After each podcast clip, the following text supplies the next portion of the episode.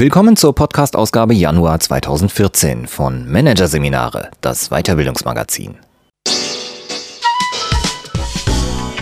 Dieser Podcast wird Ihnen präsentiert von Konkurrenzberater.de, Wettbewerbsbeobachtung für den Mittelstand. Der Konkurrenzberater zeigt in Seminaren und Workshops, wie Sie Ihre Geheimnisse an die Konkurrenz verlieren und was Sie dagegen tun können.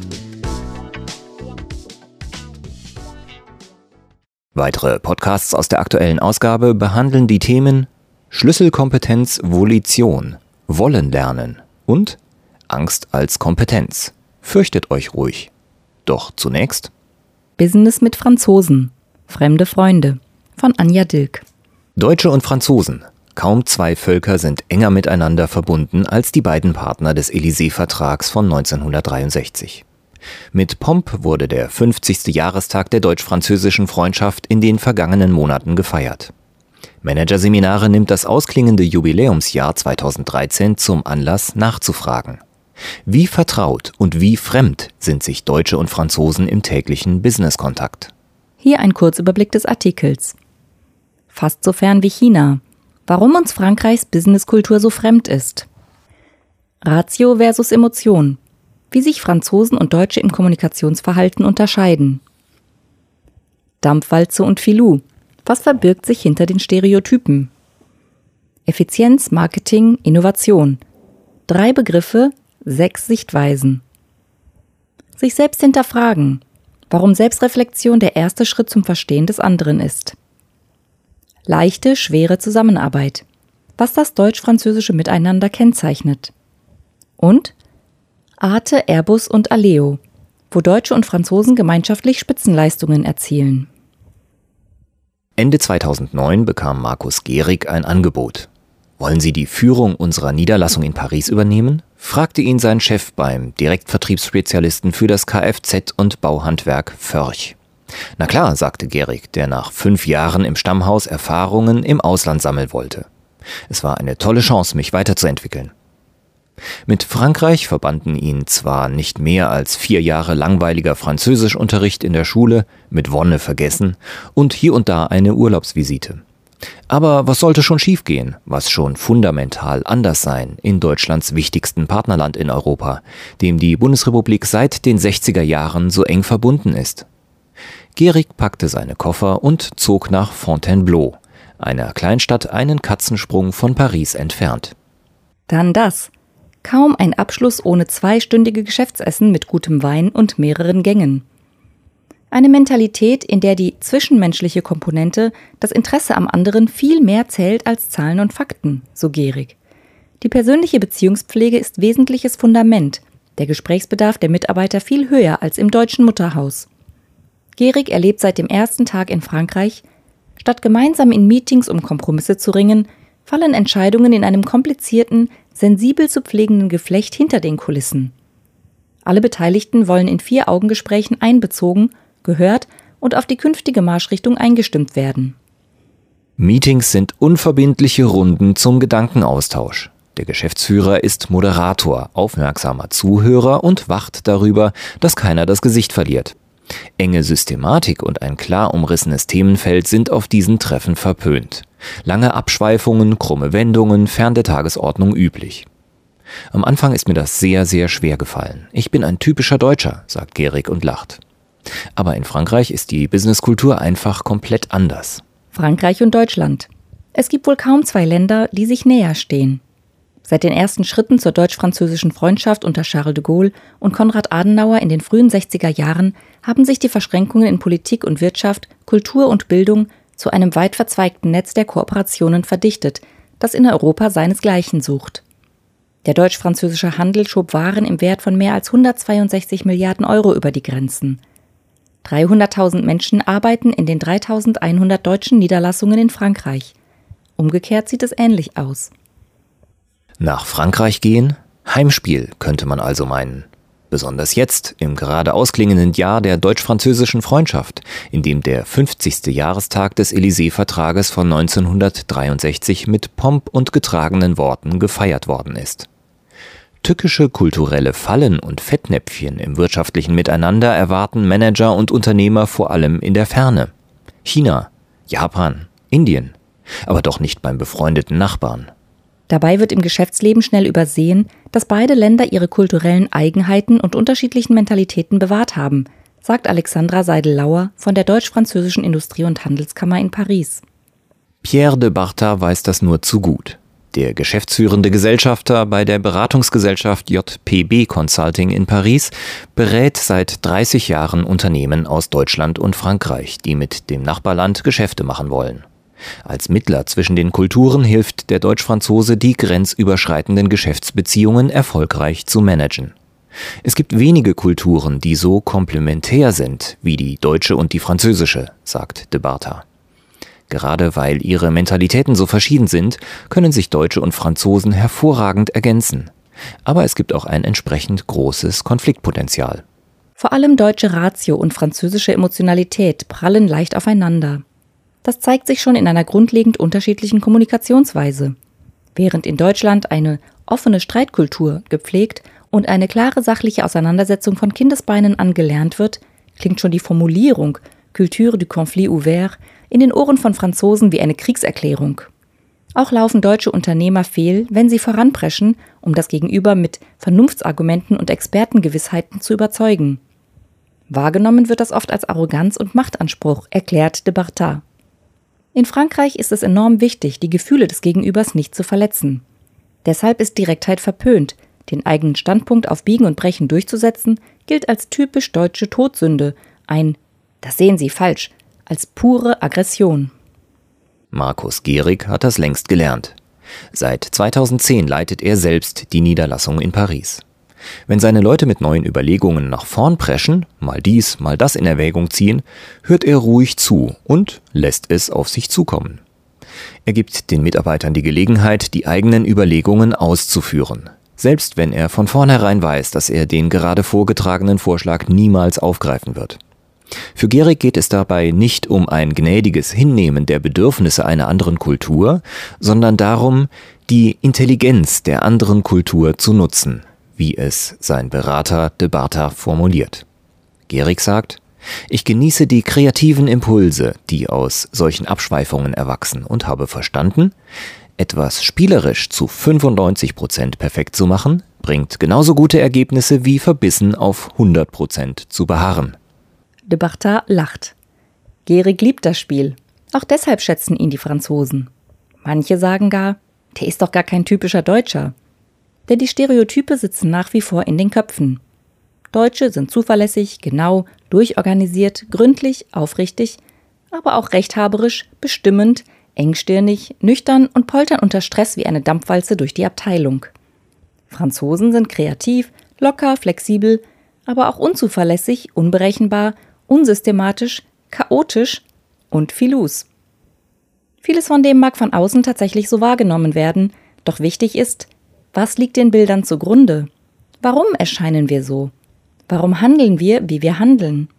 Etliche der stereotypen Zuweisungen resultieren aus Fehlinterpretationen, andere aus unterschiedlichen historisch gewachsenen Werten.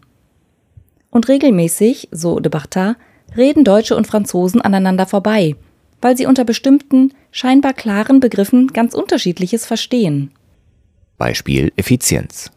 Für deutsche Führungskräfte bedeutet Effizienz ein strukturiertes, zeitökonomisches Vorgehen nach Plan. Für französische Führungskräfte bedeutet es, Unvorhergesehenes spontan managen zu können und in offenen Brainstormings unkonventionelle Lösungen auf unvorhergesehene Probleme zu finden. Marketing für deutsche Führungskräfte heißt das, den Kunden sachlich vom Nutzen eines neuen Produkts zu überzeugen. Für französische überraschen, verführen, neugierig machen. Innovation. Deutsche Wirtschaftslenker haben dabei auch die Verbesserung des Bestehenden im Blick. Für französische zählt nur ein völlig neuer Ansatz. Es kommt darauf an, die Unterschiede zu erkennen und aufrichtig zu respektieren, sagt de Bartat. Wer sich zurücklehnt und sagt, meine Vorgehensweise ist die richtige, läuft Gefahr, Widerstand zu provozieren. Wer nicht wahrnimmt, welche Werte dem Gegenüber wichtig sind, riskiert ein Fiasko. Oft geht es gar nicht um das Was, sondern um das Wie. Statt auf der Sachebene versuchen zu wollen, herauszufinden, woran es hakt, gilt es, die Beziehungsebene in den Blick zu nehmen und zu fragen, wieso fühlt sich das Gegenüber nicht wohl? Was löse ich mit meinem Vorgehen meiner Art aus? Wie wird sie wahrgenommen? Thomas Schmidt-Gall kennt die Probleme. Als wissenschaftlicher Mitarbeiter am Lehrstuhl für französische Kulturwissenschaft und interkulturelle Kommunikation der Universität Saarbrücken sitzt er an der Schnittstelle der Kulturen am Dreiländereck zwischen Frankreich, Deutschland und Luxemburg. Mit seinen Kollegen bereitet er Führungskräfte auf deutsch-französische Geschäftskontakte vor. Die Seminare sind ein Mix von Schulungen in Landeskunde, in Mentalitätsunterschieden und kulturellen Prägungen. Hinzu kommen persönliche Coachings anhand konkreter Fallbeispiele. Dieser persönliche Zugang ist entscheidend, damit die Teilnehmer auch sich selbst hinterfragen, sagt Schmidt-Gall. Mein Geschäftspartner ist unpünktlich? Welches Verhältnis habe ich eigentlich zur Pünktlichkeit? Warum macht mir die Unpünktlichkeit etwas aus? Wie nehme ich sie wahr? Ohne diese Selbstreflexion geht es nicht, sagt Schmidt-Gall, denn sonst gleitet man schnell wieder in Stereotype ab, statt seine Wahrnehmung für kulturelle Unterschiede tatsächlich zu schärfen. In den Seminaren und Coachings lernen die Teilnehmer genau zu beobachten und im Zweifelsfall einen Schritt zurückzutreten. Was passiert hier gerade? Wo ist meine Rolle? Wo die des anderen? Auch gut ist es, einfach nachzufragen. Wir verstehen unter Konzept dieses und jenes. Bekommen wir das gemeinsam hin? Oder explizit zu formulieren, ich möchte gerne Ihre aufrichtige Meinung zu dem Thema hören und belohne das. All das hilft freilich nur bedingt, wenn Manager auf Frankreich-Kurs weder die Sprache können und sei es nur ein wenig, noch sich jemals neugierig mit dem Land und seiner Kultur beschäftigt haben. Schmidt-Gall sagt, leider wird das im Wirtschaftsleben immer noch unterschätzt. Allen Unterschieden zum Trotz. Ist die Zusammenarbeit einfacher geworden durch die deutsch-französische Freundschaft seit dem Élysée-Vertrag? Die Experten sagen ja und nein.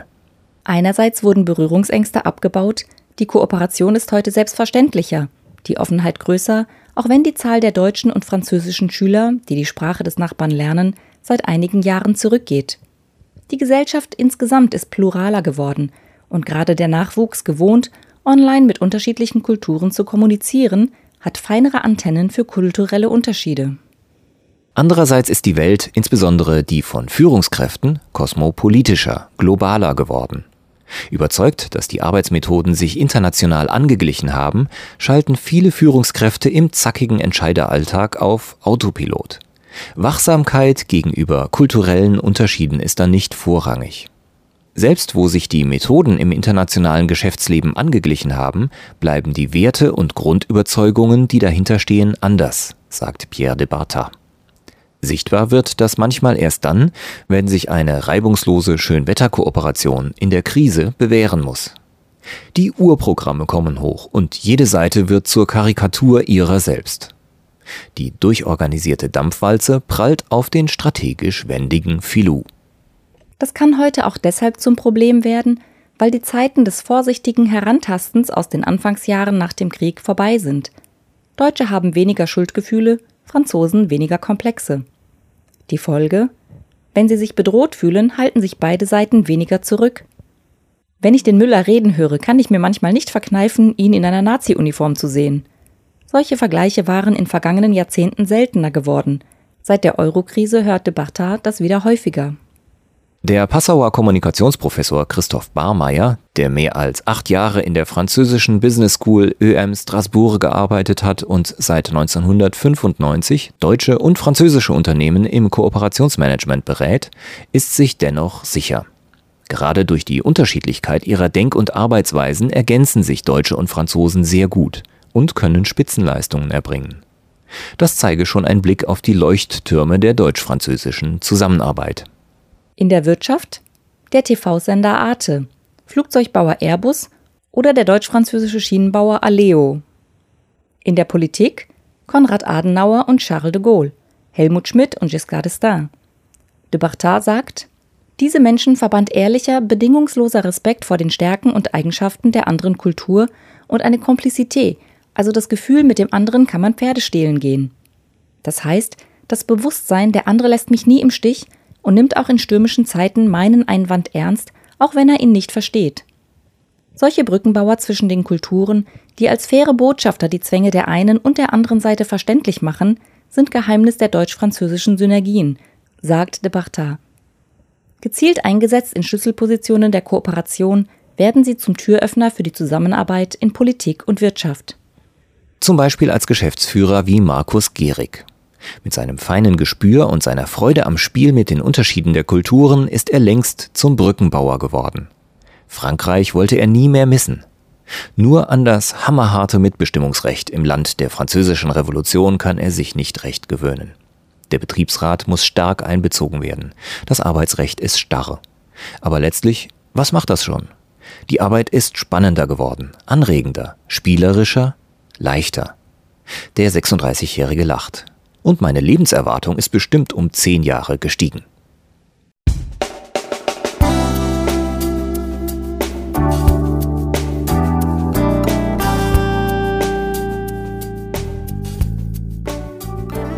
Sie hörten den Artikel Business mit Franzosen.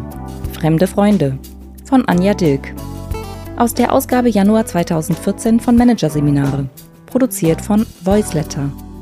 Weitere Podcasts aus der aktuellen Ausgabe behandeln die Themen Schlüsselkompetenz Volition, Wollen lernen und Angst als Kompetenz. Fürchtet euch ruhig.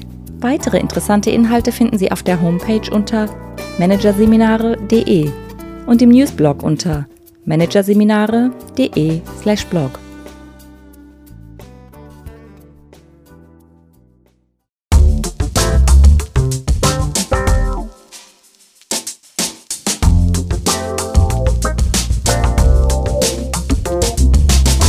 Das war der Podcast von Managerseminare, das Weiterbildungsmagazin, Ausgabe Januar 2014. Dieser Podcast wird Ihnen präsentiert von www.konkurrenzberater.de. Wettbewerbsbeobachtung für den Mittelstand. Übrigens, auch mittelständische Unternehmen stehen unter ständiger Überwachung durch fremde Geheimdienste und sind Ziel systematischer Attacken ihrer Wettbewerber. Informationen dazu, wie Sie sich schützen können, finden Sie unter www.konkurrenzberater.de. De.